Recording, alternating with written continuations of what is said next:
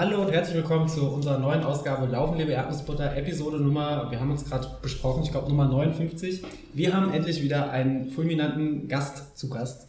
Ähm, eigentlich, ich weiß gar nicht, ob man ihn vorstellen muss, ist ja eigentlich schon ein bekannter Hund in der Erdnussbutter-Szene, äh, bekannt als der Irre, der in Sandalen, in, in Flipflops, will man fast meinen, äh, den WREW 100 beinahe komplett gelaufen ist, dann auch noch äh, quer durch den Brody Grimmlauf gestolpert ist und so quasi die Ikone der Erdnussbutterlaufszene in Deutschland geworden ist. Ich begrüße heute in Wiesbaden, eigentlich sind wir bei ihm, er begrüßt uns, den lieben Max. Hi Max. Hi, liebe Erdnussbutter-Leute. Und wir haben natürlich da unseren Lieblings-Niklas aus dem Lieblings-Niklas-Land aus Siegen. Niklas. Hallo. Das ist eine verrückte Einleitung. ja, ich weiß auch nicht. Es, es kam einfach so aus mir rausgesprudelt. Es ist eine Mischung aus Fenchelkeksen und Spezi. Sehr gute Mischung. Lieber Max, magst du dich einmal unseren fantastischen Hörern vorstellen? Genau, das äh, erstmal herzlich willkommen hier in Wiesbaden. Wir sitzen hier in Wiesbaden in, in so einem schönen Wohnzimmer zusammen mit den Katzen, die gegebenenfalls hier das äh, ein oder andere Mal dazwischen crashen werden. Ähm, wie der Daniel schon sagte, ähm, läuferisch bin ich ja das ein oder andere Mal schon äh, aufgetaucht. Ähm, wohne hier in Wiesbaden, bin 34 äh, Jahre alt und ähm, kenne den Daniel, weil ich mal zusammen mit dem Daniel in einer, in einer WG gewohnt habe in Offenbach. Mein Beileid. Kann ich nur so zurückgeben.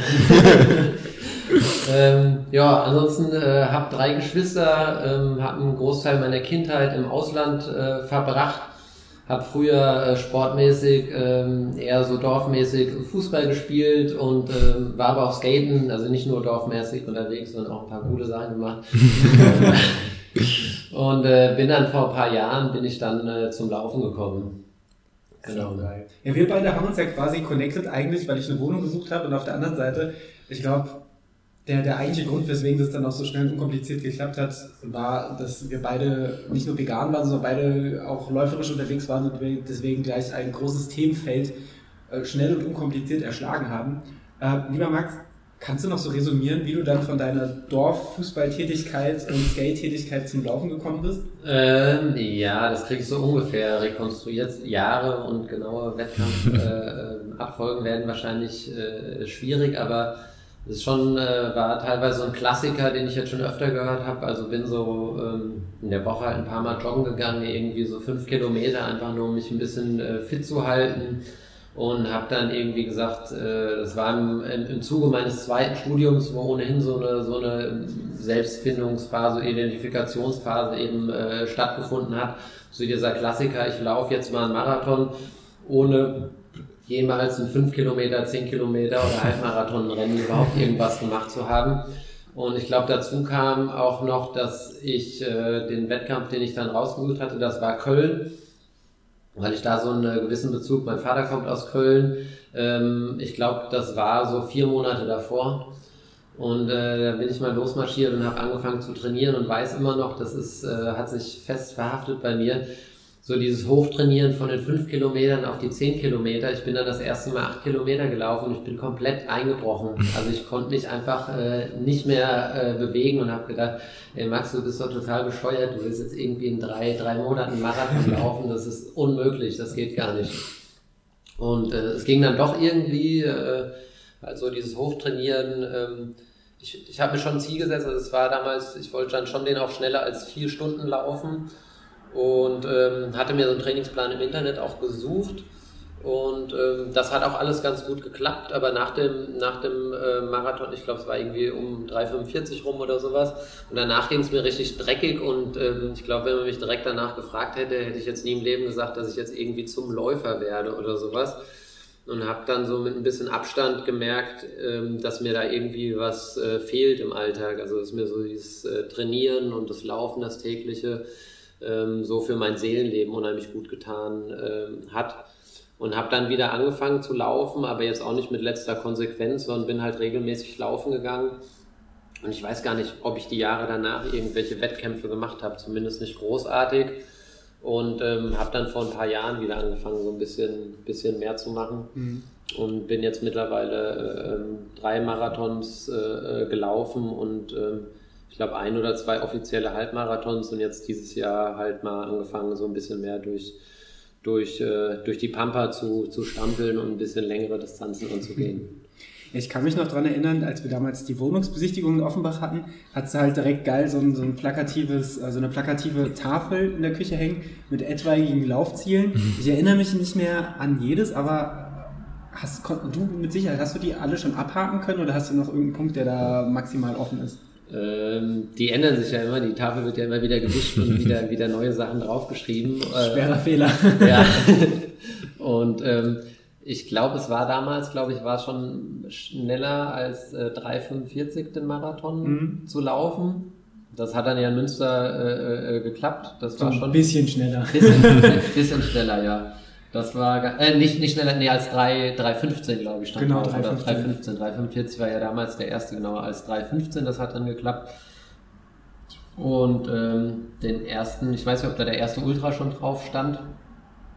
Das hat dann, hat dann ja auch äh, äh, geklappt dieses Jahr und ansonsten weiß ich gar nicht mehr. Ein Halbmarathon irgendwie unter 1,30 oder sowas, irgendwie um den Dreh rum und ich glaube irgendwie ein Zehner unter 38 Minuten oder sowas, irgendwie sowas und in den Dreh. Ja. Bockstark. Meinst du, würdest du sagen, du brauchst Ziele, um, um äh, die dich antreiben, äh, weswegen du die Tafel immer wieder neu wischen musst und was Neues draufschreiben musst oder äh, ist das eigentlich nur so nice to have, so Beiwerk? Ähm, ja, die sind ja, ob ich die jetzt, äh, also äh, erstmal, ich glaube ja schon, dass ich die brauche. Die müssen jetzt nicht unbedingt auf einer Tafel äh, stehen, aber ähm, es tut, glaube ich, ganz gut, sich so manche Dinge manchmal zu visualisieren und irgendwie direkt vors Gesicht zu hängen, um, um da auch ein gewisses Commitment dann zu haben und, und weniger jetzt irgendwie aus irg irgendwelchen Poser-Gesichtspunkten, aber äh, ist dann auch ein gewisses Commitment, das da irgendwie stehen zu haben und ähm, auf der anderen Seite aber, denke ich, einen gesunden Bezug dazu äh, zu bewahren und wenn es eben nicht klappt oder so, dann ist eben auch kein Weltuntergang oder so, dann ist nicht schlimm. Und dann geht man das nächstes Jahr an und, und wenn irgendwie eine Verletzung dazwischen äh, kommt oder so, dann ist das Projekt eben, diese Verletzung irgendwie gut wieder zu überstehen oder so und auch irgendwie mit einem, sagen wir mal, einem gesunden Ehrgeiz irgendwie ranzugehen. Ja. Mhm. Das ist auch ein Punkt, wo ich sagen muss, wo ich dich, glaube ich, damals schon so ein bisschen bewundert habe. Und zwar, als wir uns kennengelernt haben, kamst du ja quasi gerade aus einer langen, also was heißt lange, aus mit einer gewissen Verletzungshistorie. Du hattest, glaube ich, zum einen Probleme mit dem Knie gehabt auch, also so klassisch Läuferknie und dann noch den gebrochenen Fuß. Ja. Ähm, vielleicht magst du ein bisschen beschreiben, wie, wie du es geschafft hast, da mit der Verletzung klarzukommen, weil du hast sehr, sehr gesettelt gewirkt, so sehr gesetzt und reflektiert, äh, reflektiert und äh, wie hast du es geschafft, diese, dir dieses Mindset zu bewahren? War, war es ein Kampf oder ging das einfach? Was, ähm, ist natürlich nie cool, sich irgendwie zu verletzen oder so. Muss ich erstmal vielleicht den Hintergrund da, davon, der ist nämlich auch ein bisschen, bisschen äh, lustig. Ähm, ich hatte eigentlich nie, nie was gebrochen und ähm, schon, schon relativ fit und jetzt keine, keine Glasknochen und nicht glasknochenmäßig unterwegs und äh, mache jedes Jahr einmal ehrenamtlich bei so einem Fußballcamp mit in meinem äh, damaligen Dorfverein und äh, da betreuen wir eben mit, mit mehreren Leuten ehrenamtlich über eine Woche so Kids von, von sieben bis äh, 16 Jahren und haben verschiedene Stationen, die die durchlaufen und haben eben alle Altersstufen und die Station, der ich verletzt habe, da hatte ich die sieben, achtjährigen und äh, zum Warmmachen haben wir Kettenfangen gespielt. Ich weiß nicht, ob das jeder kennt, ähm, wie, wie es halt schon sagt, Kette besteht eben aus mindestens äh, zwei Fängern, die sich an der Hand halten und wenn die dann immer jemanden fangen, dann kommt er eben auch noch an die Hand und ab zwei oder ab vier Personen kann man sich dann wieder, wieder auseinandergehen und dann hat man zwei Zweierteams, die eben fangen. Mhm. Und es gab einen Fänger oder eine Fängerin, nee, es war ein Fänger und es hat halt Nummer zwei gefehlt und ich habe mich dann äh, dazu äh, breitschlagen lassen, den zweiten Fänger zu machen. Und bin dann halt auf so einem kleinen äh, äh, Quadratfeld, hatte Turnschuhe an und nicht wie es eigentlich sein sollte, wie wir den Kindern immer sagen, Fußballschuhe äh, Schuhe an, sondern halt auf dem Rasen mit den Turnschuhen. Und bin dann mit dem, mit dem, mit dem kleinen äh, Stöpke da äh, losgerannt und wollte halt andere Kinder fangen. Und habe mich irgendwie, habe da einen Richtungswechsel gehabt und habe mir tatsächlich bei diesem Richtungswechsel eben den Fuß gebrochen, wobei am Anfang ähm, es hat einfach erstmal wehgetan, der ist auch nicht richtig umgeknickt und mein Trainer kam dann so, der das alles koordiniert hat, hat gesagt, ja Max, hier, ich hol dir mal einen Stuhl und dann äh, nach der Pause kannst du dann weitermachen und ich habe direkt gemerkt, da stimmt irgendwas nicht. Ähm, hab's dann gekühlt, hochgelegt und die Sachen, die man da macht. Und dann ähm, zum Notarzt, dann hat der mich erstmal nochmal verarscht, da war ich mit meiner Freundin da und so. Und er sagte dann auch so, hat sich das beschreiben lassen, hat gemeint, nee, gebrochen ist auf keinen Fall, aber wir röntgen mal und so. Und hat dann so, oh ja, hier komm, Und dann kam er aber wieder mit den, mit den Röntgenbildern wieder zurück ins Zimmer und hat dann seine, seine äh, Meinung doch revidiert. Und er war tatsächlich eben gebrochen. Und das war für mich aber dann irgendwie direkt so, dass ich da nicht großartig äh, mit gehadert habe, sondern gesagt habe, ey, irgendwie ein gebrochener Knochen oder so, das lässt sich auch ganz gut wieder hinkriegen, da muss man ein bisschen Geduld haben. Und ähm, das war schon so, dass ich da direkt mir so dieses Ziel eben gesetzt habe, ohne das jetzt irgendwie groß nach außen zu kehren, aber so, also da war bei mir im Kopf, irgendwie habe ich mir halt das Ziel gesetzt, irgendwann auch mal 100 Kilometer oder was irgendwie über Marathondistanz, so was Langes zu laufen. Also sofort irgendwie gesagt, äh, das ist so und ich fand es eigentlich vom Kopf jetzt auch, auch, auch positiv zu sehen, irgendwie zu sagen, okay, jetzt bist du auch erstmal krankgeschrieben und sowas, mhm. ja, und jetzt hast du irgendwie Zeit zu fokussieren und zu gucken. Und ich habe nie daran gezweifelt, dass ich eben wieder Sport machen kann mhm. und dass alles gut geht und, und habe das eher so als Projekt gesehen. Und ähm, das ging dann auch ganz gut. Also von vornherein recht schnell wieder probiert, das zu belasten in so einem Ausmaß, wie es geht und auch so, so die, die, die Reha oder so, oder dieses Programm, was sie mir aufgeschrieben haben, auch ernst zu nehmen. Und ähm, beim Laufen war es dann am Anfang so ein bisschen schwierig, weil das wie so ein Trauma war. Das heißt, bei gewissen Bewegungen gab es dann so einen Stoß eben so durch den Fuß oder durch das Bein. Und bei den ersten Malen habe ich dann sofort äh, einen Schrecken bekommen und habe später drauf geguckt, ob irgendwie dieser Fuß dick ist. Und dann, mhm. als ich gemerkt habe, dass das eher vom Kopf her ist als jetzt irgendwie vom Körper, dann war das auch wieder gut. Und der war am Anfang irgendwie so ein bisschen steif, der Fuß. Und ähm, ich würde sagen, so ein Jahr insgesamt. Äh, und jetzt ist es halt so, wenn mich jemand fragt, welcher Fuß das war, dann muss ich kurz überlegen, weil es gar nicht mehr so im Körper drin ist. Es ist halt wirklich krass, wie der Körper das hinnimmt. Aber ich war da von Anfang an so, recht happy oder rational, weil ich halt gesagt habe, das ist nicht mega kompliziert, das ist mhm. jetzt nicht komplett zertrümmert, das ist jetzt nicht irgendwie Knie oder sowas, ein Knochen, der wächst wieder zusammen und dann ähm, geht es irgendwie weiter. Mhm. Ja. Wie lange konntest du dann nicht laufen in der Zeit? Ähm, also ich hatte, glaube ich, ähm, also ich habe eine Platte reinbekommen mit, äh, mit Schrauben und noch so eine lange Schraube, die erstmal komplett alles lahmgelegt hat. Ich glaube, ich war sechs Wochen auf, auf Krücken unterwegs und ähm, dann kam diese Stellschraube raus und dann sollte, also es war die Stellschraube, ist die, die diese beiden Knochen dann da unten miteinander verbindet, eben auch als Stütze. Und danach sollte ich dann auch schon wieder belasten. Da kriegst du halt so Angaben irgendwie von wegen, du sollst 80 Prozent belasten. Ja, das ist dann sowieso nur subjektiv. Hm. Und ähm, ich weiß nicht, wann ich dann äh, vielleicht so zwei, drei Monate, bis ich wieder langsam angefangen habe, halt so äh, zu laufen, ja. Also und das, das äh, war schon so ein bisschen komisch, weil mhm. dann hat man halt die Platte äh, drin und die Platte, ich weiß, kann das auch gar nicht mehr genau sagen. Das bin ich immer ganz schlecht drin, da so die, diese Zeit abzuschätzen. Auf jeden Fall ist es dann halt blöd, weil du dann eigentlich schon wieder recht fit bist und dann kommt eben nochmal die OP, wo die Platte dann rauskommt. Und ähm, da habe ich dann aber auch relativ schnell, da soll man dann auch irgendwie zwei Wochen oder sowas nichts machen oder sowas. Da habe ich aber, glaube ich, vielleicht nach vier, fünf Wochen oder äh, vier, fünf Tagen oder so dann wieder unterwegs. Solange sich das nicht irgendwie entzündet oder so. Die Haut ist halt so ein bisschen steif, die muss man dann gut einmassieren, irgendwie mit, mit äh, Fett oder mit, mit Olivenöl, mhm. genau, Olivenöl war das, damit das nicht so vernarbt, hängt halt vom Bindegewebe ab.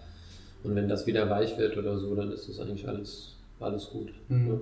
Aber du bist dann schon auch erstmal wieder locker angelaufen, so wie du das vorher auch gehandhabt hast und bist dann nicht, äh, oder hast du da schon, weil du, du hast ja gesagt, du, du hattest schon als Langfristziel zu sagen, ich möchte schon irgendwann auch mal diese, diese Ultraschiene, vielleicht ja. irgendwann mal 100 Kilometer laufen, so als, als Fernperspektive. Hast du da schon irgendwas in Augen oder? Nee, gar nicht. Also ich habe erst kurz, kurz überlegt, also ich bin dann schon auch so ein Träumer, der dann schnell spinnt oder sowas, mhm. ja, aber das nicht alles in letzter Konsequenz äh, verfolgt. Das war eher so, so im Hinterkopf.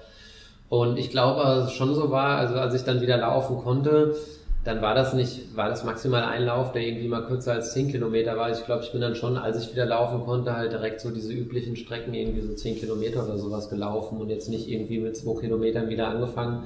Mhm. Also ab da, wo ich das Vertrauen so in den Fuß hatte und die Kondition geht jetzt ja, wenn sich jetzt nicht, äh, nicht jeden Abend irgendwie im Herrengedeck in der, in der Kneipe und Kippe, Kippe rumhängt, dann äh, geht das ja nicht wirklich weg. Also die Fitness war erstaunlich gut. Ich bin da noch schwimmen gegangen zwischenzeitlich, mhm. glaube ich, so ein bisschen. Und ja, das war recht gut. Ja, die, die, die Gedanken an so ein Heringedeck vom Frankfurt-Marathon dieses Jahr ist schon sehr äh, verlockend. Das war meine Verletzungsstrategie beim Läuferknie, aber hat irgendwie nicht geholfen. Ja. Ja, ich finde es ich, ich, ich find's Wahnsinn, weil ich glaube, der Niklas ist so ein bisschen so ein Typ und ich dann auch ganz extrem. Ich bin dann, wenn ich verletzt bin, äh, nur am Rotieren und am Kreisen und gerade auch nach so einer, so einer Verletzung ähm, fällt es mir immer wahnsinnig schwer, wieder Selbstbewusstsein zu sammeln, dass man halt merkt, okay, es ist doch wieder verheilt und dann so, so, ein, ja, so ein Selbstvertrauen in den, in, in den Körper zurückzugewinnen. Und du hattest da scheinbar nicht so ein Problem mit, oder? Also du, du hast dich dann daran getastet und warst dann relativ schnell wieder äh, ja, ready. Ja, also bei der Geschichte schon, aber ich kenne das schon auch so, dass ich bei anderen Dingen äh, so ein bisschen paraschiebe oder so. Also ich habe beschlag mich jetzt seit seit längerem so unterm Fuß habe ich habe ich äh, manchmal so ein bisschen Schmerzen, das kriege ich ganz gut weg mit dem mit dem Black Roll Ball, aber dann habe ich auch irgendwas gelesen, dass irgendjemand, weiß nicht, irgendein, irgendein deutscher Spitzenathlet hatte damit Probleme und hat das länger mit sich gezogen mhm. und musste dann ganz lang, glaube ich, aussetzen, bis es wieder da war. Und dann ist schon manchmal, dass es so auch so negativ Gedanken da waren, aber dann ich weiß nicht, gerade durchs Lesen oder sowas liest man schon krasse, krasse Geschichten oder sieht, sieht äh, krasse Sachen und ich denke mir schon im Endeffekt, ähm, dass es relativ wenige Dinge äh, gibt, die so irreparabel sind, dass man nie wieder laufen kann. Also wenn du irgendwie von Leuten ähm, liest oder hörst, die irgendwie mit 30 eine künstliche Hüfte kriegen sollen, das dann nicht machen, anfangen zu laufen und, und, und jetzt, jetzt irgendwie krass unterwegs sind oder weiß der eine Typ, der sein Bein hat amputieren äh, lassen müssen und jetzt, jetzt mit, einer, mit, einer, mit einer Prothese irgendwie mhm. unterwegs äh, ist und das schon irgendwie viel Kopf, Kopf-Sache äh, ist und dass das Geile an dem Sport ist, also dass wir, ein Mensch läuft einfach und äh, da muss schon wirklich viel schief gehen, dass man, dass man sich da irgendwie sowas holt, dass man nie wieder laufen kann und dementsprechend ist diese Perspektive halt für mich, also dass das jetzt nicht nur ähm, Laufen jetzt sowas ist, was ich jetzt gerade so ein paar Jahre mache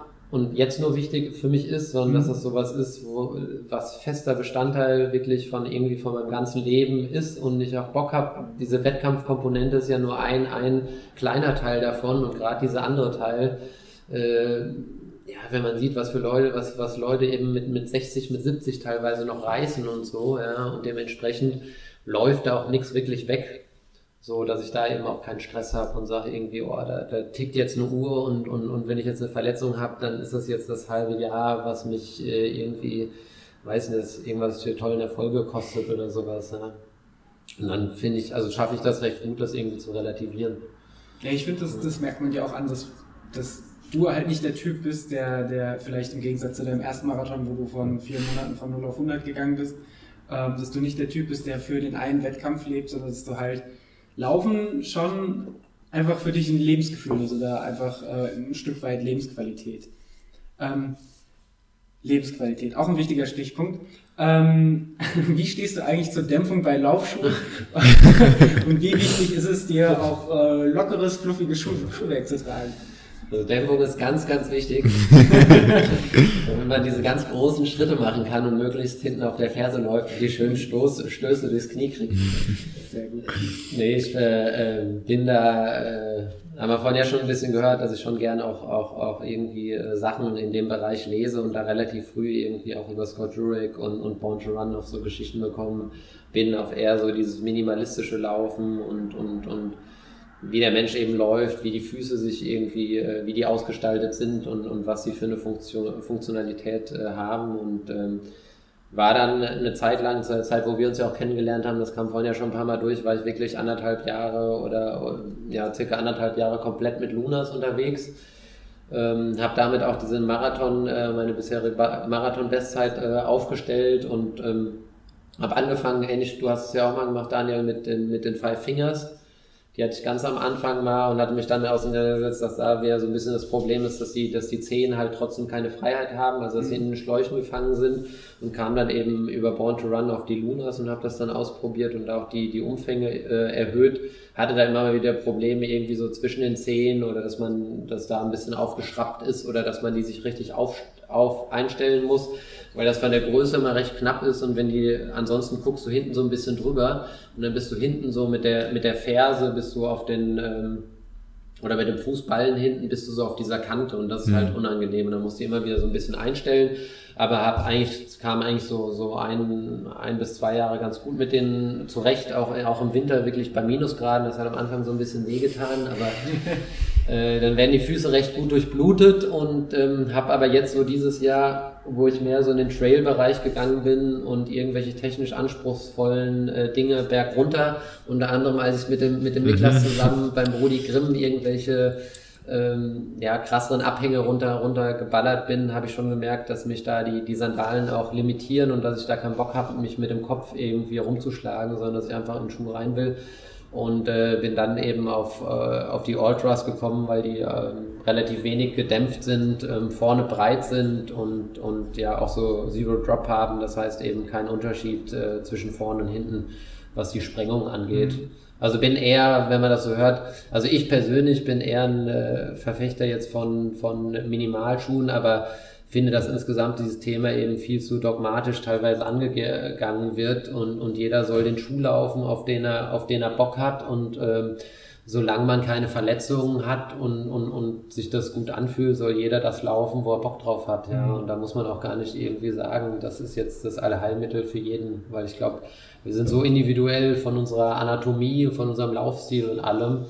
Und ähm, da muss jeder so ein bisschen seinen Weg finden. Ich muss ja sagen, ich finde es ja eigentlich recht schade, dass du momentan nicht mehr in Lunas unterwegs bist, weil das hat schon für viele heitere Momente gesorgt.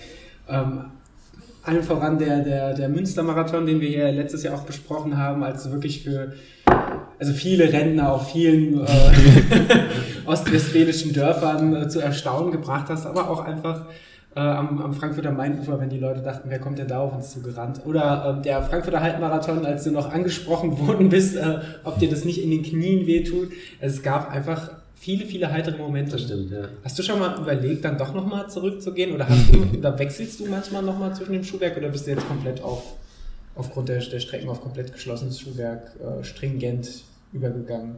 Also momentan äh, wechsle ich nicht. Momentan bin ich wirklich äh, konsequent bei, bei geschlossenen äh, Schuhen weil ähm, ja, ich habe schon so gemerkt, also es war die Umstellung war auch nicht ganz einfach, es war schon so ein bisschen komisch, je nachdem, was für einen Schuh ich anhatte, hat sich das auch, auch komisch angefühlt. Die Füße war schon so eine Übergangszeit und ähm, ja, bin dann schon so jemand, der auch schon so seine, seine Routinen mag oder sowas, wenn er sowas Bequemes hat.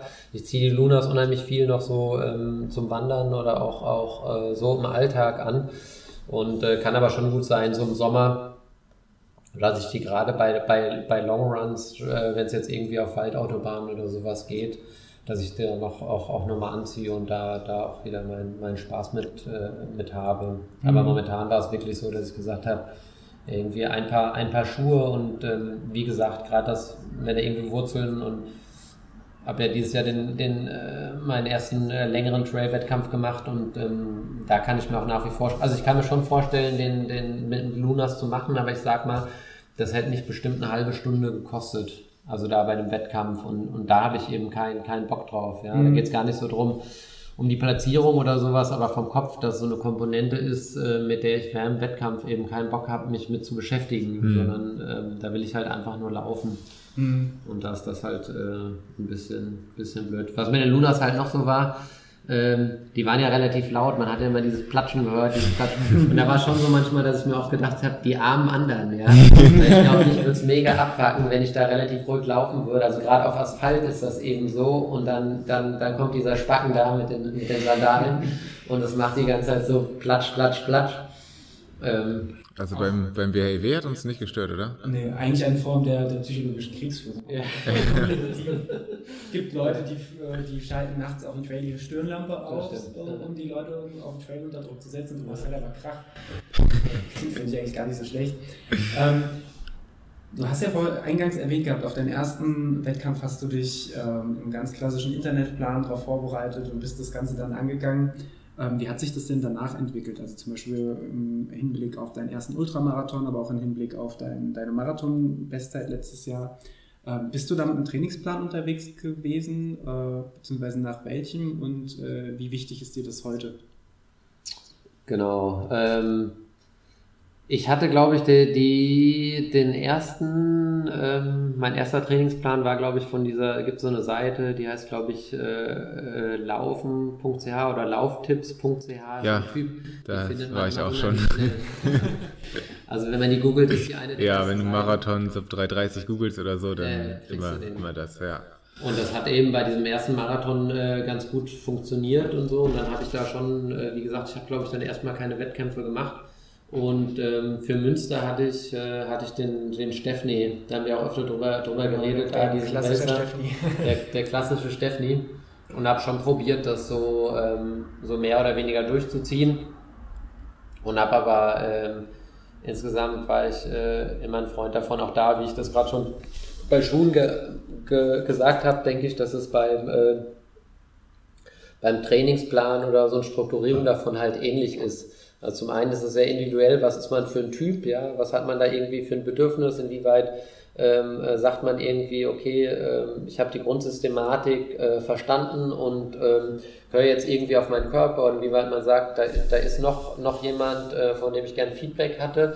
Oder auch einfach so ein bisschen äh, phasenweise. Und bei mir war es so, dass ich, dass ich so diesen Rahmen hatte. Und lange Zeit so, dass, dass ähm, mit dem Trainer auch mal immer wieder überlegt hat, auch in der Zeit, wo wir zusammen gewohnt haben, haben wir uns ja am Anfang direkt mal drüber unterhalten und dann habe ich mir gesagt, ah nee, weiß nicht, ich will da schon die Freiheit haben und will das irgendwie komplett flexibel äh, äh, machen und ähm, habe mich auf den Ultra, auf den, auf den ersten, das war dann der, der offizielle war ja äh, war der Sachsen Trail dieses Jahr, inoffiziell war es ja der WHLW mit dir.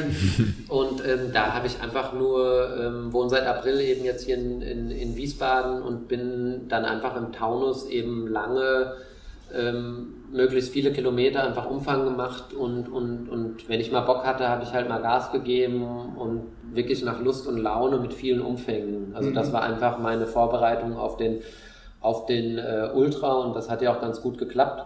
Und ähm, habe aber jetzt äh, hier so ein paar Leute gefunden, die, die hier in Wiesbaden eben auch Trail laufen und ähm, ähm, mehr, mehrere von denen beim, beim Frank Hummel hier ähm, äh, trainieren in, in Wiesbaden. Der hat hier so einen so einen Laufladen und ähm, auch unheimlich viel Erfahrung im Triathlon-Bereich, Mountainbike-Bereich und ähm, eben auch Ultralaufbereich.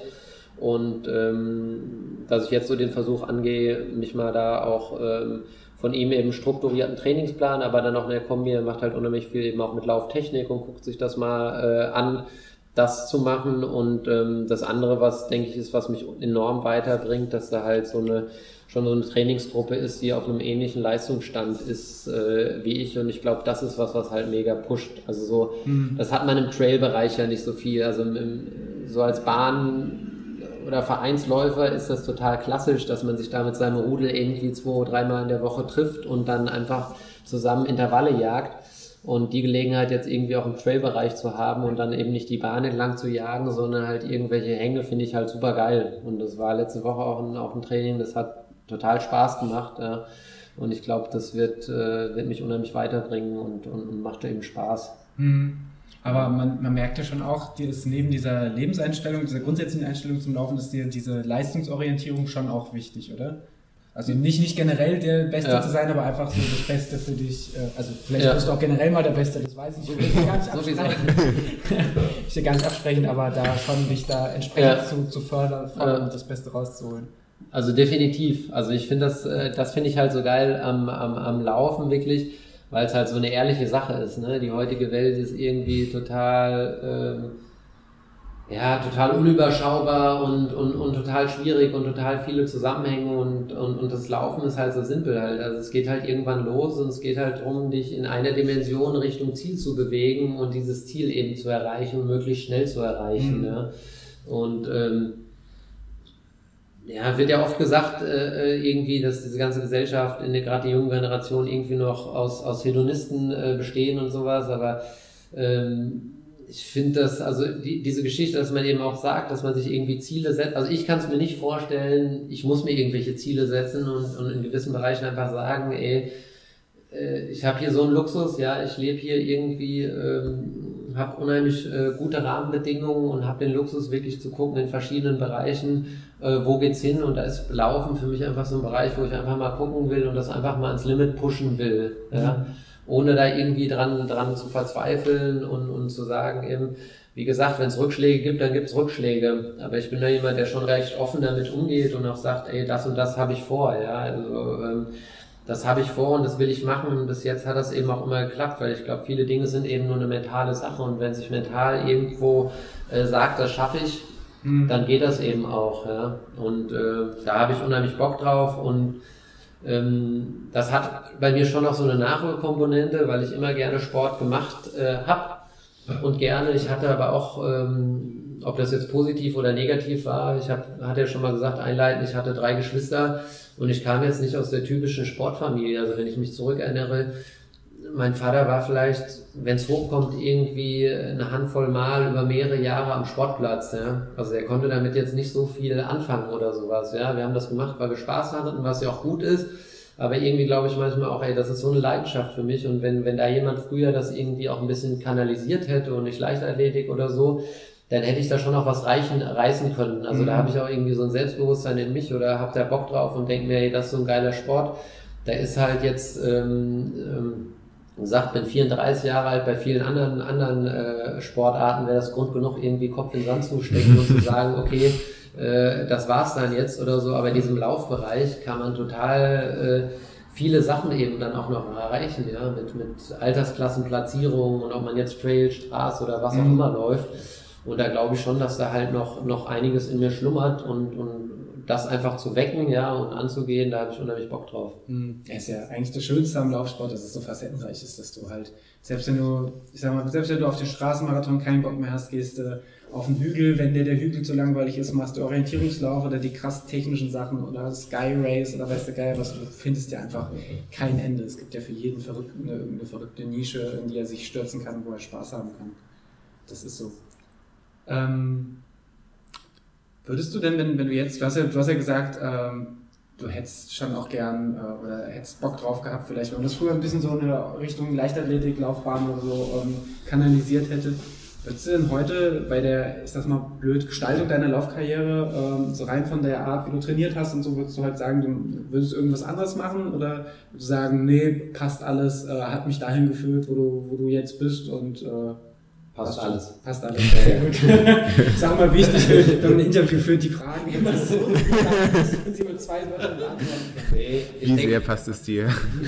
Ich denke, das ist eben auch wieder, wieder eine Lebenseinstellung, ja, und mein, mein Leben ist jetzt nicht nur, was das Läuferische angeht, sondern was auch mein restliches Leben angeht, ähm, ist das ziemlich viel kreuz, kreuz und quer, aber ich denke halt, äh, dass man das Leben da auch immer irgendwie wie einen Weg sehen muss, ja, und gar nicht hadern muss. Ich habe ja vorhin schon gesagt, ey, das ist so unüberschaubar und wenn man sich das mal probiert, irgendwie aufzumalen, wie viel tausend Abzweigungen es gibt, ja, und wenn man jetzt jedes Mal irgendwie wie hadert, ähm, äh, dass man vermeintlich falsch ab, auch, auch dieses falsch abbiegen oder Niederlagen oder, oder, oder, oder Erfolge, ja, im Endeffekt, du gehst ja irgendeinen Weg und für mich geht es irgendwie immer darum zu lernen, ja, und du kannst ja immer aus allem was Positives mitnehmen. Na klar, wenn du jetzt tot krank bist und du stirbst dann, dann ist halt begrenzt, was du in der Zeit da, aber auch, auch da, glaube ich, kannst du in dieser Zeit menschlich noch unheimlich reifen und wachsen, ja, wenn du das irgendwie schaffst, dann, dann ähm, kann, kann man selbst dem irgendwie was Positives äh, abgewinnen, aber einfach auf, aufhören zu hadern und ähm, sich immer bewusst zu sein, jeder hat irgendwie seinen Rucksack mit dabei und äh,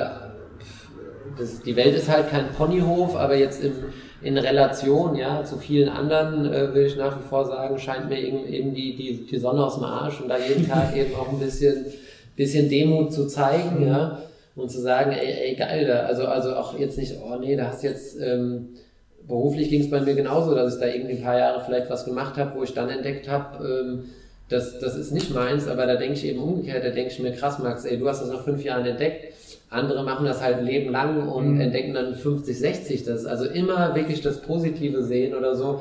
Und im Idealfall muss man sich ja noch nicht mal vergleichen, aber selbst wenn man sich vergleicht, kann man ja irgendwie mal das Positive rausziehen oder das Negative. Und, und ähm, die, die Konsequenzen, die unsere Entscheidungen haben, die sind ja nicht mega. Also gerade bei, bei, bei jungen Leuten heutzutage, das, da wird, glaube ich, viel vom Kopf eben auch, wie essentiell das ist, ja.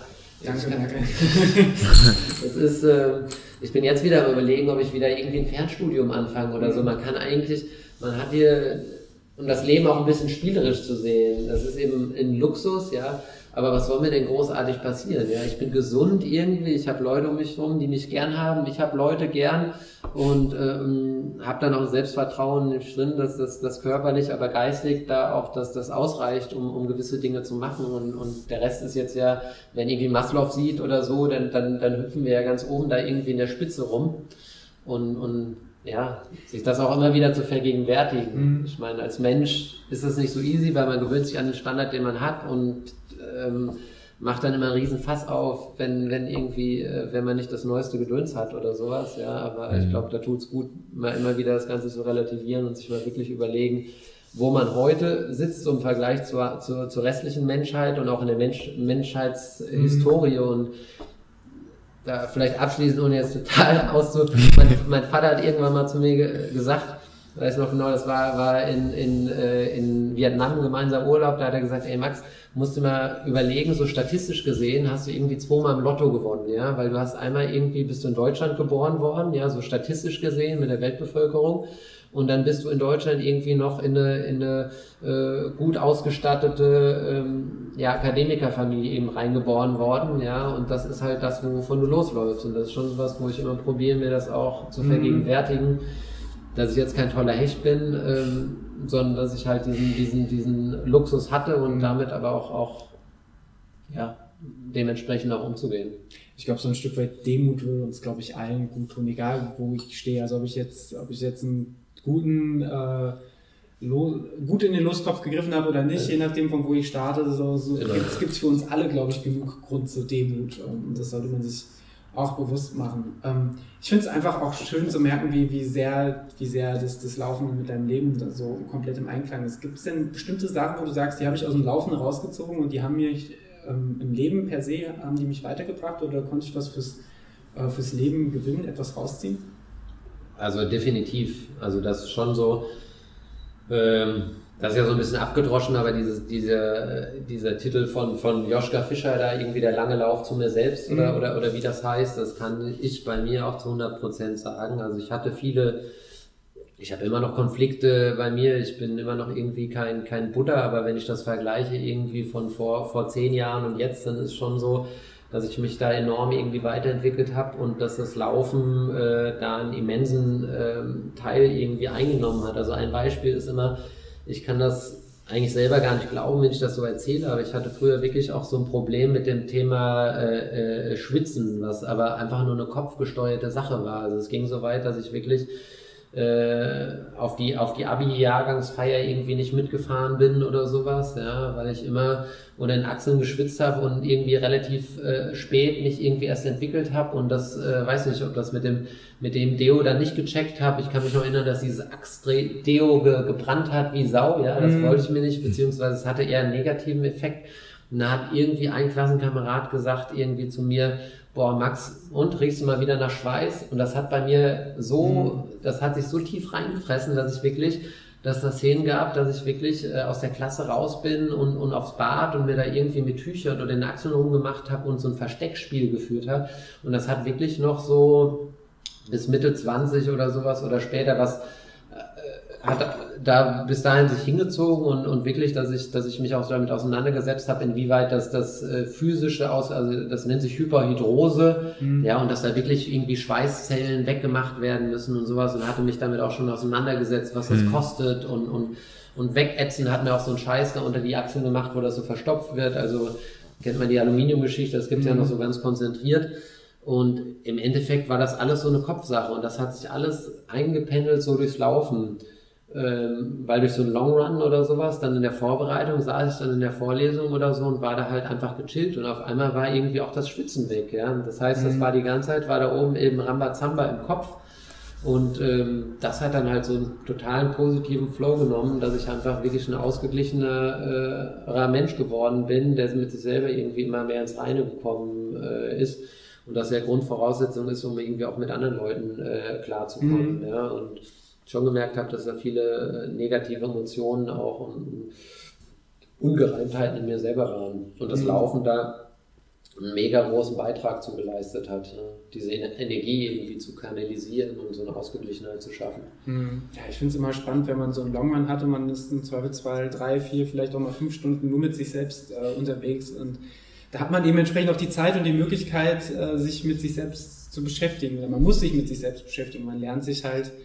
äh, selbst auf eine Seite kennen, wie einen wahrscheinlich noch niemand anders kennengelernt hat. Das ist, finde ich, einfach der, der, der Wahnsinn. Ja.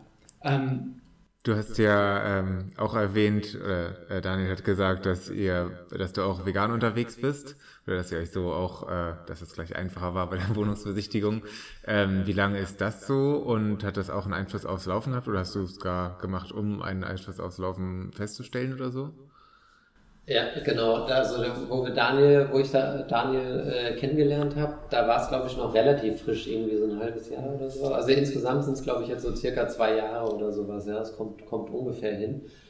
Und ähm, ja, auch da war es so, ähm, finde ich so ein bisschen der Klassiker, wenn man wenn man das hört bei anderen Podcasts oder anderen Leuten, die irgendwie sich sich vegan ernähren ich habe, ähm, dazu muss man sagen, ich habe äh, nachhaltiges Wirtschaften jetzt, äh, hatte ich äh, kurz davor abgeschlossen, äh, bevor wir uns kennengelernt haben, oder bevor ich wieder zurück ins Rhein-Main-Gebiet gekommen bin.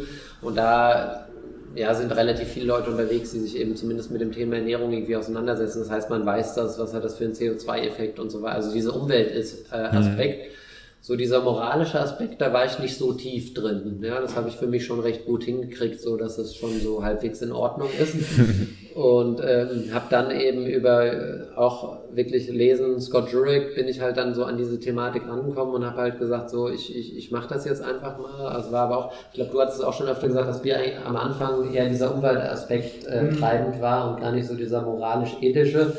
Und ähm, ja, schon auch, ich meine, wenn man dann liest von irgendwelchen äh, Ultralegenden oder so, die, die, die eher positive Dinge dann äußern und ich jemand bin, der, der offen ist, irgendwie Dinge mal auszuprobieren und habe dann einfach gesagt, ich mache das jetzt mal, ohne zu sagen, das ist ein Leben lang, aber auch nicht so dieses, ich mache das, ich bin jetzt, mache jetzt ein, einen Monat Power, Power Vegan sein, sondern einfach mal, ich mache das jetzt mal und guck mal, auch das wieder so als Herausforderung zu sehen und zu mhm. gucken, was da passiert. Und ähm, dann gab es eben zwei, ja mindestens zwei Effekte. Das eine war, dass ich gemerkt habe, okay, äh, jetzt körperlich, was das Laufen angeht und Gesundheit, ähm, auf gar keinen Fall negativ, ja subjektiv jetzt auch positiv, dieses übliche, was man hört, äh, geringere Regenerationszeiten, so ich, ich habe hab, kenne das, ich weiß, dass ich früher in Vorlesungen irgendwie eingeschlafen, also das war wirklich so dieser Sekundenschlaf oder mhm. sowas, ja, das kenne ich in dem Ausmaß nicht mehr. Also ich habe das Gefühl, dass ich, dass ich äh, präsenter bin. Ich glaube, das ist eine Kombi zwischen dem Laufen mhm. und dem, der, der, veganen Ernährung. Und habe am Anfang halt irgendwie so ein Kilo, Kilo abgenommen oder sowas. Und dann hat sich das da aber auch äh, äh, eingependelt. Dann hat das Kochen irgendwie äh, Spaß gemacht. Also ich koche auch gerne und da so ein bisschen das, das rauszufinden.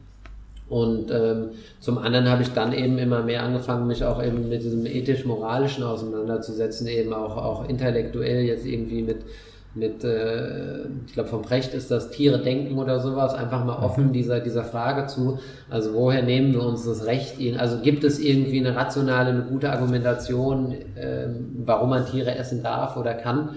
Und der Brecht zeigt das eigentlich ganz gut, dass das eigentlich äh, komplett auf Religion zurückzuführen ist, ja, und auf Kirche. Ähm, und ich bin aus der Kirche irgendwann ausgetreten und sowas, ja. Also für mich war das dann eher ein Argument mehr, was mich eben bestärkt hat und, und äh, ja, mittlerweile auch. Also ich bin kein, es wäre übertrieben zu sagen, irgendwie ich bin aktiver Tierrechtler, aber ich sage ganz klar, ey, äh, ich habe jetzt kein, kein Recht, ähm, ich, ich weiß ja noch nicht mehr überhaupt zu behaupten, ähm, äh, ich sei intelligenter als andere Lebe, Lebewesen, ist ja schon sehr anmaßend, wenn sich überlegt, dass ich einer Spezies angehöre, die es geschafft hat, diesen Planeten innerhalb von 100 Jahren komplett runterzurocken. Ja, finde ich schon ziemlich anmaßend zu sagen, ja, ich bin irgendwie intelligenter, stärker und äh, habe deswegen das Recht, irgendwie jetzt die anderen äh, Lebewesen irgendwie in KZ-ähnlicher Form äh, zu halten und zu verspeisen. Ja. Und ähm, bin dementsprechend äh, mittlerweile sehr, sehr überzeugt äh, davon und auch sehr, sehr konsequent. Und mir macht das Spaß, ich sehe das positiv, ja, und ähm, denke, äh, Stand jetzt, aber, aber nicht Nico Kovac, Stand jetzt, Stand heute, nee, das ist, äh, ich denke nicht, dass es da einen Weg zurück gibt für mich, ja. Wobei ich mhm. jetzt hier auch in, der, in der, mit meiner Freundin und ihrem Sohn zusammen äh, wohne und, und da auch äh, ja, die Realitäten sehe, ja, und, und, und, und, und weiß, dass es halt äh, auch gar nicht notwendig ist, dass man das jetzt jedem anderen aufstülpt, ja, aber ich finde schon, schon wichtig, eben ehrlich dann eben auch mit den Dingen umzugehen und darauf hinzuweisen und dann nicht irgendwie unter so einem Bezug auf Toleranz oder sowas, sich da zu verkriechen und zu sagen, ah nee, ich mach's nicht, sondern man kann schon das, äh, denke ich, auch sagen, was man denkt. Und äh, da merkt man ja auch, dass das Leute, dass es gar nicht darum geht, dass Leute das nicht verstehen oder so eine Ignoranz sind, sondern es teilweise einfach ähm, zum A, die Rahmenbedingungen fehlen, damit das eben einfacher ist, ja, auch die politischen Anreize und so, und B, Leute ganz klar auch sagen, dass ihnen selber eben die, die Stärke und die Konsequenz eben fehlt, das eben wieder durchzuziehen mhm. also, und, und, für sich konsequent zu machen. Aber es gibt ja selten jemanden, der einem dann wirklich sagt, nee, ist totaler Blödsinn, was du da machst. Ja, wenn, wenn derjenige bereit ist, sich da irgendwie auf einem gewissen Niveau mit auseinanderzusetzen. Ne? Und dementsprechend bin ich mittlerweile total überzeugt davon und gerade wie du sagst, dieses Intellektuelle, ähm, bin ich immer wieder überrascht, über wie viele Leute man da, da schon stößt, die irgendwie schon in der Vergangenheit gelebt haben und, und von sich aus sich irgendwie vegan oder vegetarisch ernährt haben. Ja, Leute, die einfach über das Denken dahin gekommen ja. sind, ja, sich damit, das finde ich total faszinierend. Mhm. Ja. Hitler zum Beispiel. genau. das prominenteste Beispiel.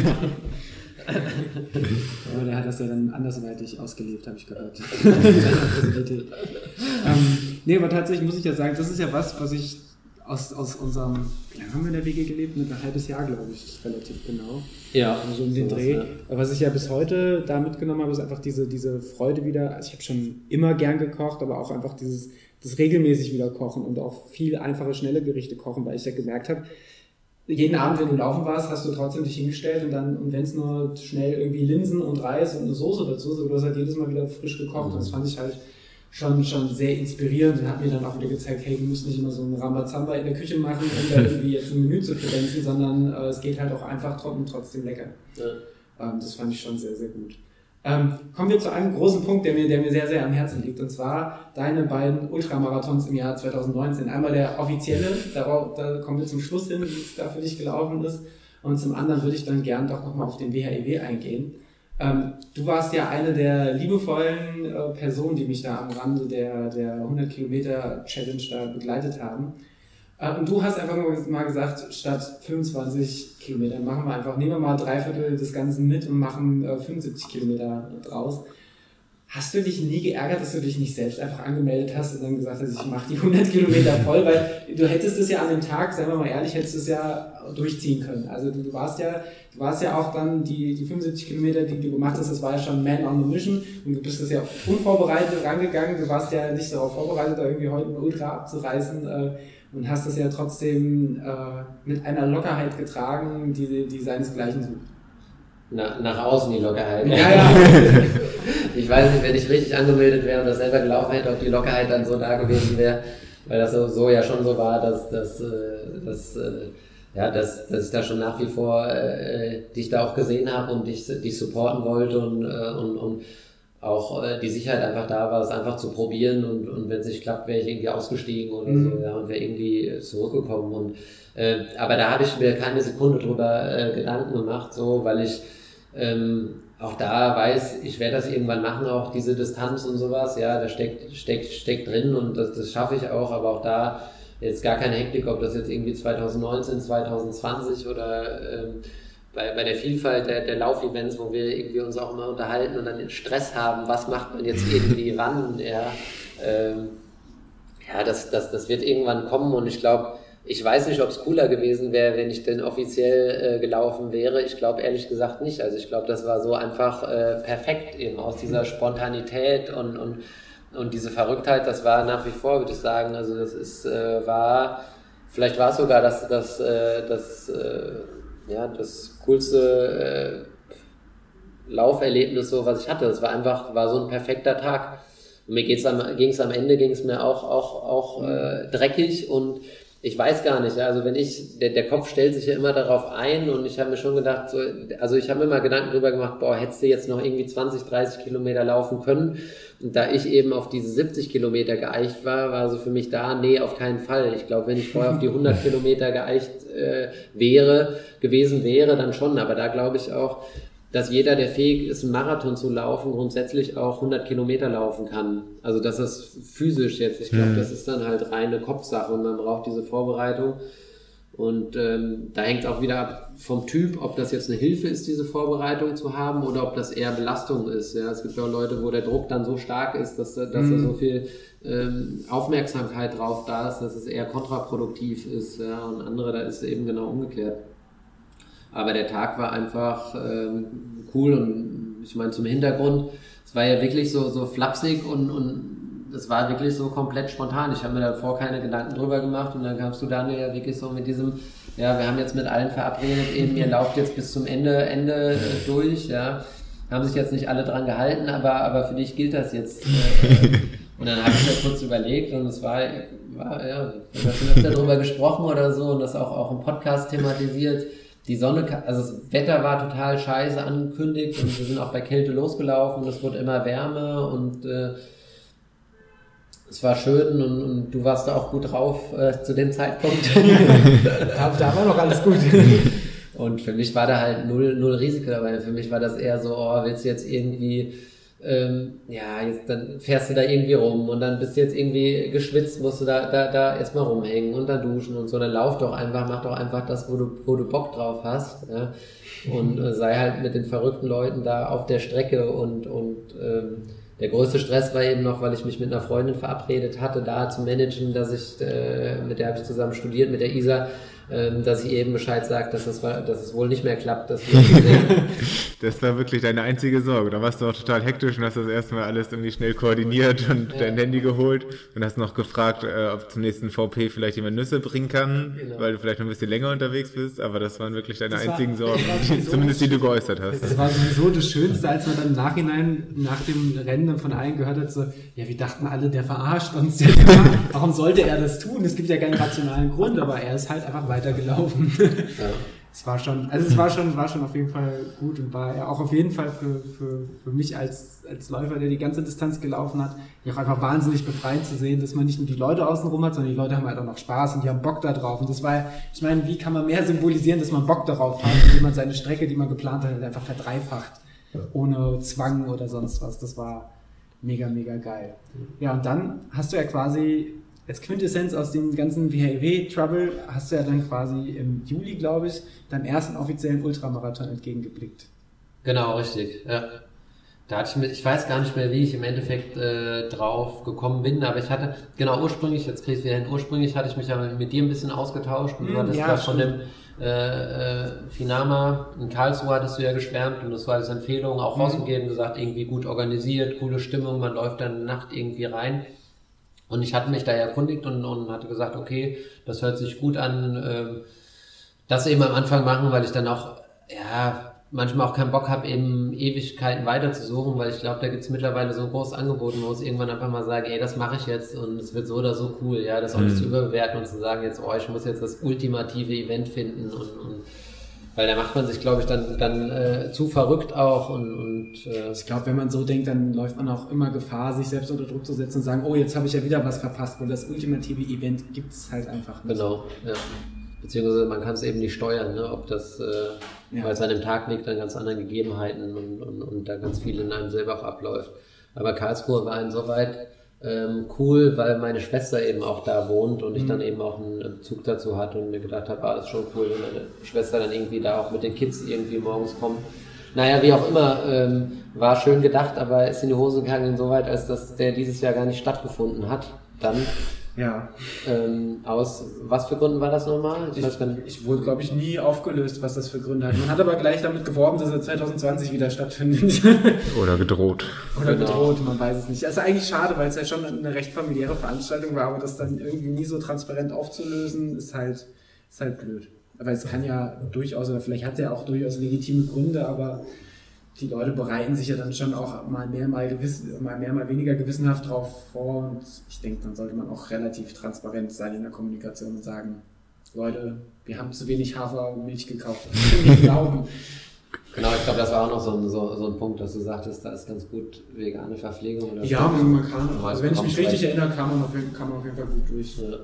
Genau, wie auf, auf jeden Fall war das dann, äh, ja, ist das so ein bisschen in die Hose gegangen und dann war es so, dass ich zu dem Zeitpunkt schon hier in Wiesbaden war und immer mehr Trail, eben auch mit Höhenmetern gelaufen bin und dann auch gesagt habe, ey, eigentlich habe ich Bock, was richtig in der Pampa zu laufen, irgendwie auf, äh, auf, auf Trails mit ein paar Höhenmetern und habe dann, glaube ich, äh, da beim DUV einfach so ein bisschen geguckt, was passt jetzt ungefähr von der Zeitplanung und, und was ist irgendwie ähm, ganz cool und bin dann auf den Sachsen Trail äh, ähm, gestoßen, der ist so Rahmendaten, ich glaube 70 Kilometer sind das mit 1800 Höhenmetern an der deutsch-tschechischen Grenze und ähm, ja, von der, von der Gegend eben äh, äh, mega schön und auch recht gut, gut organisiert, so von dem, mhm. was ich recherchiert hatte und habe mich da dann einfach ein, ein, äh, angemeldet und verbinde das dann eben auch gern irgendwie mit so einem Laufwochenende und ähm, haben dann geguckt, dass wir dann Häuschen äh, mieten und dass meine Freundin eben und ihr Sohn, der Hugo, eben mitkommt und dass wir da halt so, ein, so eine Region jetzt, die ich auch nicht, nicht so kannte, aber ich wusste jetzt auch hier, ähm, also es ist ganz schön, man kann viel machen eben, auch, auch Radfahren, auch für die beiden und ähm,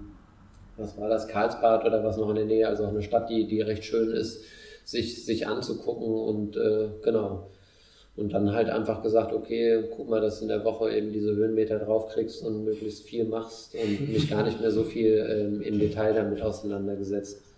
Ja. Und, ähm, und dann lief es ja auch gar nicht so schlecht. Also ich habe die Ergebnisse nicht mehr direkt vor Augen, aber du warst ja eher in, im oberen, in der oberen Hälfte der Tabelle auch zu finden. Also bist dementsprechend auch, auch gut und wie wir ja heute auch gesehen haben, gesund äh, durchgekommen. Auf jeden Fall. Also ich hatte mir naiv, hatte ich mir das Ziel gesetzt, also das A-Ziel, was, was wirklich naiv war und auch so, so ein Beispiel eben, weil ich mich nicht im Detail mit auseinandergesetzt hatte und auch alles fein ist. Aber ich hatte mich naiv mit diesem A-Ziel, hatte ich gesagt, so sieben Stunden können ich schon schaffen. Mhm. Was halt bei so einem Lauf ähm, ja schon krass ist, wenn, wenn das auch der erste Lauf ist, ja mit den Höhenmetern und mhm. auf irgendwelchen Trails. Ich bin hier in Wiesbaden zwar Höhenmeter zu der Zeit gelaufen, aber eher Waldautobahnen, jetzt nicht Trails und wusste auch gar nicht, was das bedeutet und hatte auch nicht geübt, äh, jetzt irgendwie dieses Wandern geübt und bin dann da ähm, ja, naiv halt äh, losgeballert und laufe. Ich wusste an sich, kann ich die 70 Kilometer, ja. Mhm. Und äh, hatte eben hier auch viele Höhenmeter gemacht und ähm, ja, da ging es am Anfang direkt so ein, habe mich, ich glaube am Anfang bin ich irgendwie Top 5 oder Top 3, habe mich auch da dran gehängt und habe die Stimmung mitgenommen und bin da runtergeballert. Und da ging es halt so Trails runter und da waren die Jungs schon, schon fitter, auch technisch einfach besser, hat man gesehen, dass da viele mehr Erfahrung hatten. Und ähm, was mir zugute kam, war, ähm, das ist mir da erst bewusst geworden, dass ich unheimlich schnell eben auch, wenn ich unheimlich viele Kilometer auf dem Buckel habe, ähm, zumindest wenn es so Waldautobahnen geht, die unheimlich schnell eben runterrennen kann. Das heißt, ich glaube, selbst bei Kilometer ja, 40, 50 oder sowas, wenn das, wenn das so eine, so eine leichte, ähm, leichtes Gefälle hatte, ja, und ähm, da, dann waren da halt immer noch, noch äh, Sub 5 Geschichten irgendwie mit 430 oder sowas, da halt halt die, diese Hänge runter. Und da habe ich schon, da waren halt so Maschinen dabei, gerade ältere Jahrgänge, die halt die, die, die Hänge gut hochkamen. Da haben sie mir halt 10 Meter genommen oder sowas. Aber wenn du so einen längeren Abstieg hast, dann nimmst du ihn halt 500 Meter oder sowas. Hm. Und dann kam irgendwann auch der Punkt, den ich nicht kannte, wo ich dann halt so ins, ins Gehen übergehen musste. Das war, glaube ich, lass das auch mal irgendwie zwischen Kilometer 50 und 60 gewesen sein. Und dann dachte ich, okay, jetzt, jetzt kommen sie halt alle, Max. Und dann war ich aber quasi bis zum Ende war ich 20 Kilometer allein unterwegs. Dementsprechend eben der einzige Schluss, dass eben alle dann anfangen mussten, eben abreißen zu lassen und man nicht wirklich mehr rennen, mhm. rennen konnte. Und ähm, es aber schon mega hart war, also ich da ganz krasse Kämpfe dann auch mit mir selber ausgefochten habe und so, aber positiv und negativ mich auch mega gefreut habe, eben so einfach, dass der, dass der Hugo und das Sierra Luca auch mit dabei sind und so und, und wirklich sehr emotionale Gedankengänge da, mhm. auch während ich irgendwelche Trails eben wirklich auch hochgewandert bin und an sich hätte ich mich da auch in viele negative Dinge reinsteigern können. Meine Uhr hat nicht richtig funktioniert. Das heißt, ich wusste nicht mehr, wie viele Kilometer es sind. An den Verpflegungsständen haben sie mir falsche Angaben gemacht, wann der nächste Verpflegungsstand mhm. ist, was einen mental ja auch komplett killen kann, weil man sich nur von Verpflegungsstand zu Verpflegungsstand da irgendwie, aber es war dann auch alles scheißegal, weil mhm. äh, dass ich das durchziehe, das, das stand außer Frage. Und irgendwann war mir das auch die Zeiten und alles Vielleicht hat jemand, also ist das oft so, glaube ich, wenn man, wenn man so eine Ultra-Erfahrung hat, irgendwann ist einem das scheißegal. Also da, da geht man mit rein und irgendwann geht es nicht mehr darum. Also irgendwann sind das ganz andere Geschichten und man holt dann das, das, das, das raus, was geht und guckt am Ende dann, dann danach einfach nochmal drauf. Und wenn was jetzt zeittechnisch oder so oder platzierungsmäßig was Cooles bei rumspringt, ist gut, aber an sich geht es ja um diesen Fight, den man da selber irgendwie mhm. macht. Und bin das dann zu Ende, Ende gewandert da, ich glaube in, in, in 7, 26 und was halt wirklich cool war, aber ja, äh, ist, dass ich da wirklich in, äh, als Neunter ins Ziel gekommen bin mit einem Riesenloch vor mir. Und ähm, meine Einschätzung zunächst mal auch mit einem Riesenloch nach mir, aber wie ich dann äh, in, der, in der Liste gesehen habe, ist glaube ich, dass zwei, zwei Dudes kamen so zwei, drei Minuten nach mir. Also ich glaube, wenn das Ding noch fünf Kilometer weitergegangen wäre, dann wäre es vorbei gewesen mit den Top Ten.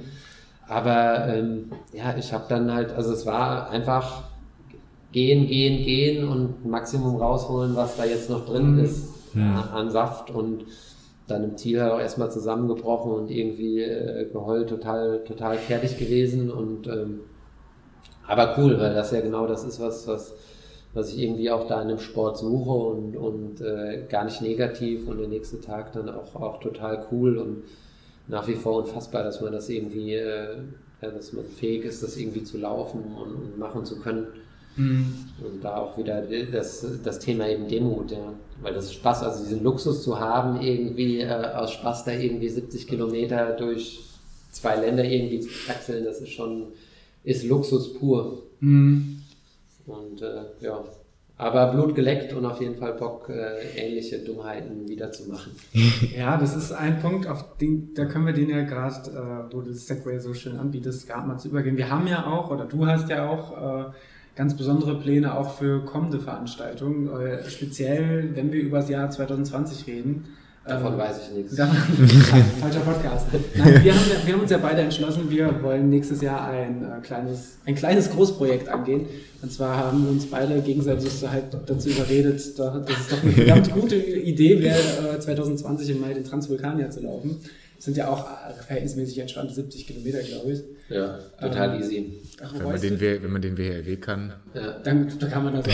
wenn du die Wuppertaler äh, Trasse erklommen hast ja. die, oder die Ruhrtrasse, dann, dann kann ich nichts ja. mehr aufhalten. Bereust du die Entscheidung schon? Oh, ich glaube, dafür ist noch äh, lang genug hin. Ich glaube, das wird dann, wenn es erster wird und äh, man das irgendwie annähernd mal fassen kann, was das äh, bedeutet, da mit diesen 4000 äh, Höhenmetern und auch diese Gegebenheiten, was, was den Untergrund angeht, etc. Aber ähm, auch da stellt sich das wieder so ein, dass das einfach äh, irgendwie aufsaugen und äh, habe mich da noch nicht mit auseinandergesetzt, was für Zeiten oder sowas. Ja. Mhm. Aber auch da werde ich mir irgendwie, ich kann das gar nicht anders, als mir irgendeine Zeit in den Kopf zu setzen mhm. und im Wettkampf aber auch nicht total demoralisiert sein, wenn ich, wenn ich merke, das ist nicht die Zeit, aber ich muss da irgendwie mit einer Zeit reingehen, aber ich habe mich da noch nicht mit beschäftigt und bis dahin sind ja auch noch irgendwie so ein paar Vorbereitungswettkämpfe und mal gucken, wo man überhaupt halbwegs äh, gescheit für sowas trainieren kann hier, außer halt ein mhm. Laufband auf äh, 12% zu stellen. Und ja, vielleicht ein Laufband auch direkt in die Sauna stellen. Zum, zum Beispiel und dann noch ein paar Gefelsbrocken drauf und ab und zu ein bisschen Vulkansand. Ich könnte den dann werfen. Ich glaube, das kriegen wir noch hin. Nee, aber tatsächlich sehr, sehr spannend. Das ist auch was, wo ich, wo ich noch nicht weiß, wie, wie das umzusetzen ist mit dem, mit dem Training, aber bei mir wird es wahrscheinlich auch du wohnst jetzt direkt am Fuße des Taunus und hast die Möglichkeit, regelmäßig auf die Trails zu gehen. Für mich ist es immer mit Fahrerei verbunden und ich werde wohl oder übel doch auch die eine oder andere Runde dann äh, auf dem Laufband drehen müssen. Sehr, sehr, sehr spannend. Ich denke, das werden wir hier im Podcast auch noch des Öfteren äh, leider Gottes thematisieren. Vielleicht nehmen wir ein paar Sprachnachrichten für Niklas auf. Aber er war ja nicht ganz so überzeugungsfähig, leider Gottes. Ja, es gibt keine Fahrradbegleitung offiziell. Das hat mich sehr traurig und auch sehr glücklich gemacht. Vielleicht mit so einem kleinen Hubschrauber auch drauflegen. ja, ich mache Hubschrauberbegleitung. Ja, aber das ist tatsächlich so, so, so, so ein krasses Projekt. Ich glaube, wir beide sehr angetriggert von dieser ZDF-Reportage, die wir auch mal äh, neben der vorhin angekündigte Lektüre, unter anderem von Scott Jurek, äh, mal in die Shownotes knallt. Diese ZDF-Sportreportage über den Transvulkaner, ich glaube, rund um eine Viertelstunde, 20 Minuten ging das, unter mhm. anderem mit Florian Reichert und Co. Und das war schon das war, ich weiß nicht, wie es bei dir war, aber es war bei mir so der Punkt, wo es, äh, wo bei mir der Strom da war. Ich dachte so, boah, das will ich machen. Auf jeden Fall. Also ich finde auch einfach dieses, ähm, also Berge und Alpen habe ich irgendwann äh, auch mal Bock drauf, aber müssen nicht Alpen sein oder irgendwie ein, ein Hochgebirge in, in, in Europa, irgendwie so Festland, aber irgendwie auch so über so eine Insel und über so einen Vulkan und dann ähm, insbesondere was dieses Thema Stimmung angeht und die mhm. Art und Weise. Ich habe es heute zum Niklas bei unserem gemeinsamen Run gesagt, halt wirklich so ein bisschen halt Tour de France-Feeling irgendwie beim Laufen zu haben, weil dieses keine Ahnung, wenn wir in, in, beim Sachsen Trail oder so, da war da halt nichts, ja. Und selbst wenn du mal Leute siehst, so hier beim Wandern oder sowas, ja, da, äh, ist jetzt nicht, äh, die rasten jetzt nicht alle aus. In Spanien, Spanien, Frankreich ist da ja schon nochmal eine, eine komplett andere Kultur, was irgendwie so Berg- und Trailläufe angeht. Und das finde ich halt, halt den Hammer, ja, wenn da einfach jeder, egal ob er läuft oder nicht, einfach das voll abfeiert und, und, und einen da anfeuert. Ja. Ich glaube nochmal was ganz anderes als jetzt auch ein Stadtmarathon oder so, wo die Leute zu 100% dabei sind. Ja, das ist schon. Also ich habe wahnsinnig, wahnsinnig Bock. Wir sehen uns ja beide auf jeden Fall spätestens in zwei Wochen nochmal wieder hier beim Fallstray. Da werden wir beide über die, über die 35 Kilometer Strecke fallen, stolpern und, und rennen. Falsend. Ja. Äh, ich habe dich ja schon auf meinem Wettbogen so Richtung Top 10 geschoben. Ich weiß nicht, ob du das weißt. Oh, oh ja. Naja. nee, aber das wird tatsächlich auch richtig, richtig gut. Ähm, und äh, da haben wir, glaube ich, alle Bock drauf. Ähm, Niklas? Hast du noch Anekdoten, Fragen? Anekdoten über Max. da habe ich einige, aber die erzähle ich nach dem Podcast. Sehr gut. Lieber Max, dann ähm, danken wir dir, dass du die Zeit genommen hast, A, uns durch den Taunus zu führen heute, B, dass du uns Obdach und Dusche und äh, alles gewährt hast. Die Berechnung kommt gleich noch. Ja. Und C, einfach, ja, dass du da bist. Vielen, vielen Dank. Magst ja. du noch was sagen zu unseren lieben Hörern und Hörerinnen? Ich äh, kann das Dank, den Dank nur zurückgeben. Äh, Für mich ist es ja auch gar nicht, also ich freue mich immer, die, die, die, die beiden Nasen hier zu sehen und äh, zusammen irgendwie zu laufen. Und äh, ja, insgesamt äh, fühle ich mich äh, mega wohl in dieser Truppe und ja, diese, diese ganze Läuferfamilie oder sowas ist eben auch was, was, was cool ist, wo man immer wieder Leute trifft ähm, und hofft, dass ich den einen oder anderen aus der Hörer, die ein oder andere aus der Hörerschaft auch mal äh, kennenlerne und dann wir vielleicht zusammen über den einen oder anderen äh, Trail oder die ein oder andere Straße rennen. Fein. Ja. Fein. genau. Alles klar. Dann äh, hoffe ich, euch hat die Folge gefallen und ähm, das Wort fallen ist ja auch in den letzten drei Minuten kommt viel zu oft vor. Ähm, wie auch immer. Das war uns ein großes Blumenpflücken, intern wie extern. In diesem Sinne, tschüss äh, und bye bye. Tschüss. Tschüssi.